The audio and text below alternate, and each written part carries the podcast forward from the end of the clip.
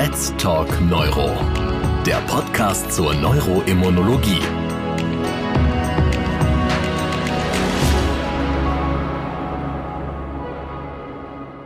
Liebe Kolleginnen, liebe Kollegen, ich begrüße Sie ganz herzlich zu Let's Talk Neuro, unserem neuroimmunologischen Podcast. Mein Name ist Professor Martin Gront, ich bin Chefarzt der Klinik für Neurologie am Kreisklinikum in Siegen.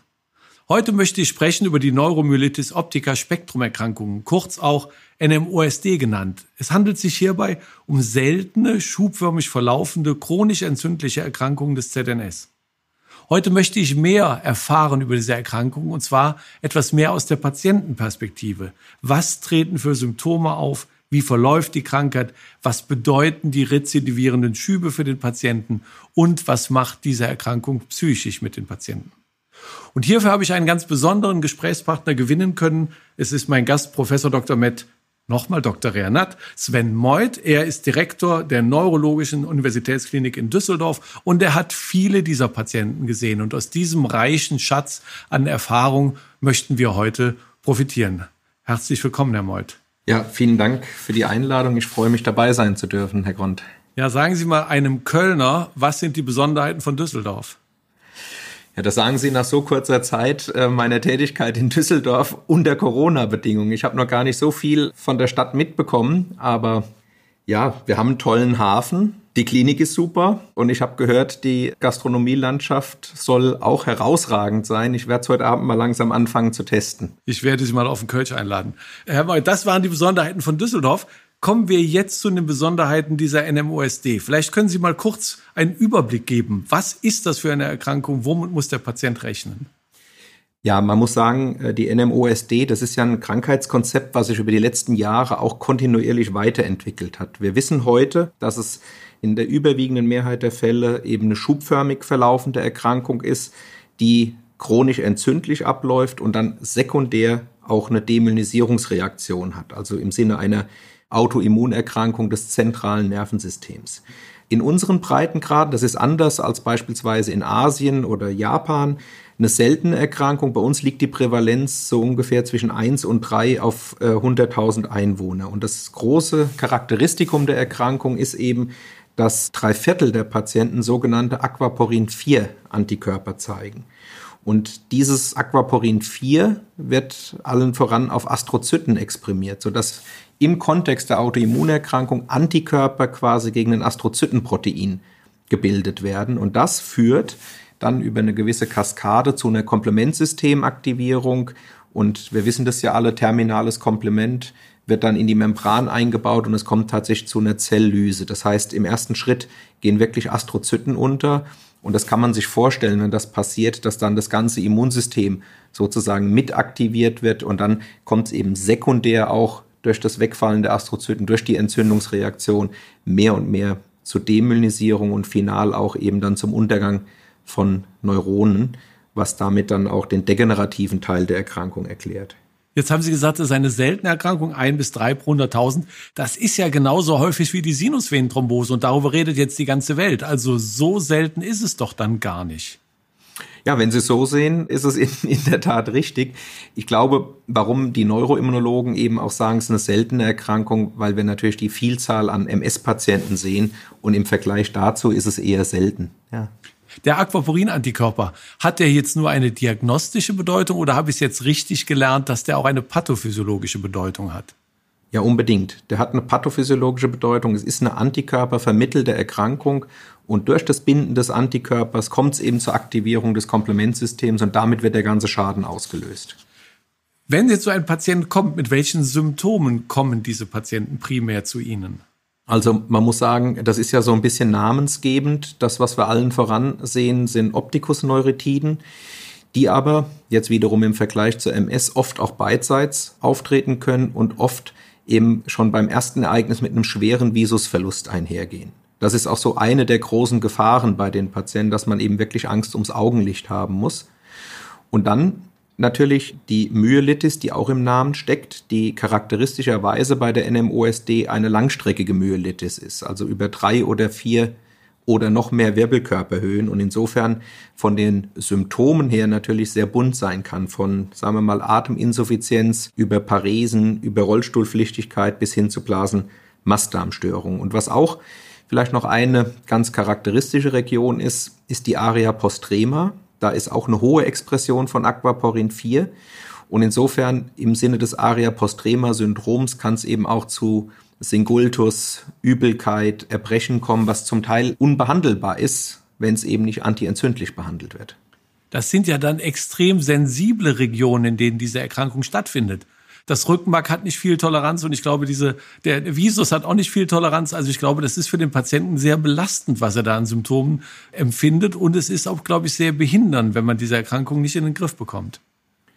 Ja, und da gibt's ganz gute Zahlen, muss man sagen. Ja, also man geht davon aus, dass über 40 Prozent der Patienten in einem Krankheitsverlauf von nur fünf Jahren mindestens auf einem Auge erblinden. Das ist ja schon mal eine Ansage. Und wenn man dann noch überlegt, dass ungefähr Mitte der 20er Prozent, also 23 bis 25 Prozent der Patienten innerhalb von fünf Jahren einen Rollstuhl brauchen, dann sieht man einfach, dass die Schübe extrem relevant sind für die Patienten, weil sie eben relativ bald zu einer bleibenden Behinderung führen. Und deswegen ist auch unser übergeordnetes Ziel, jeglichen Schub eben zu vermeiden. Jetzt sind das ja häufig junge Patienten, das habe ich gerade gelernt. Die lesen ja dann auch im Internet und lesen zum Beispiel da, dass nach fünf Jahren die Wahrscheinlichkeit, dass sie im Rollstuhl sitzen, sehr hoch ist. Was bedeutet das psychisch für die Patienten? Ja, ich glaube, das kann man sich vorstellen oder man kann sich reinversetzen. Die Patientinnen haben eine Riesenangst vor jedem weiteren Schub. Und ich kann Ihnen sagen, wir haben hier im Zentrum eine junge Patientin, gerade 18 geworden, die hat im Prinzip mit dem ersten Schubereignis die Gehfähigkeit eingebüßt, ist rollstuhlpflichtig geworden und im zweiten Schub ist jetzt noch eine Harninkontinenz dazugekommen. Und das mit 18 Jahren, das ist natürlich eine Riesenhypothek fürs Leben. Und da darf man nicht mehr rumspielen, sondern muss eben massiv dagegen behandeln. Das heißt also, wenn wir bisher sagen würden, jeder vierte Patient sitzt nach fünf Jahren im Rollstuhl, ist das heute anders? Ja, ich glaube, dass die potentesten Medikamente, die wir so zur Verfügung haben, eben diese Langzeiterfahrungen noch nicht so zeigen. Aber ich glaube, was man aus den Studienergebnissen sieht, jetzt aus den ersten zwei, drei, vier oder fünf Jahren, ist das eine begründete Hoffnung, dass wir eben dann im Retrospekt sagen können, seit wir die Patienten so und so behandeln, gibt es weniger Schübe und damit auch weniger bleibende Behinderung was tue ich denn klassisch zur Schubverhinderung und was tue ich innovativ zur Schubverhinderung? Also als erstes Mal muss jeder Schub möglichst konsequent behandelt werden, als Akuttherapie sozusagen. Soll heißen Cortisonstoß und dann mit wenig Latenz, vielleicht von zehn Tagen, bei bestehenden Symptomen dann direkt übergehen zu einem Plasmaseparationsverfahren, Plasmapherese oder Immunabsorption und dann eben sofort einsteigen in eine Immuntherapie, um jeden weiteren Schub zu verhindern. Und da gibt's klassische Ansätze oder dann eben Antikörper. Ich habe ja vorher gelernt, nach dem Schub ist vor dem Schub. Das könnte sich also in Zukunft ändern. Absolut. Und das ist ja auch genau das, was wir erreichen müssen. Wenn wir die Patienten schubfrei halten, haben wir eine realistische Chance, sozusagen die Krankheitsprogression relevant aufzuhalten. Geben Sie mir am Schluss nochmal die Red Flags, wo ich jetzt als normaler Kliniker dran denken muss, hier könnte eine NMOSD vorliegen? Also unbedingt bei beidseitigen oder rezidivierenden Optikusneuritiden. Alles, was Richtung Aria-Postrema-Syndrom geht. Und vor allem eben, wenn die äh, Läsion im Rückenmark langstreckig aussieht.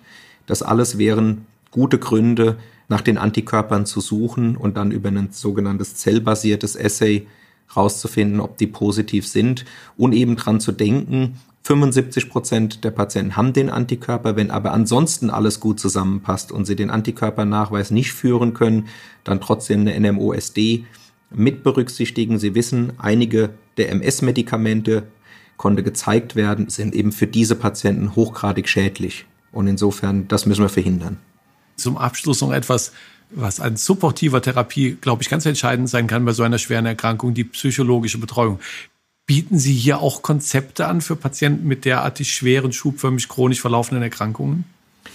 Naja, wir versuchen das so ein bisschen über die MS-Schwestern mit abzubilden, ja, weil ich glaube, wie Sie sagen, dass es schon eine sehr, sehr relevante Schiene ist, wo wir den Patienten Unterstützung anbieten müssen. Allerdings ist es aufgrund der Fallzahlen, die wir haben, eben insgesamt weit weniger ausgebildet, dieses Feld, als wir das von der MS her kennen. Und insofern entlehnen wir uns oder leihen wir uns so ein bisschen die Arbeitskraft aus der MS über die Nurses da, aber es wäre natürlich ein absolut sinnvoller und nächster Schritt, da auch mal was eigenes aufzubauen. Ich denke, die Vertreterinnen des NEMOS-Netzwerkes, die ja schon versuchen, die NMOSD in Deutschland, sagen wir mal, zu sortieren und auch zu Leitlinien und so beizutragen, die denken auch über solche Strukturen nach.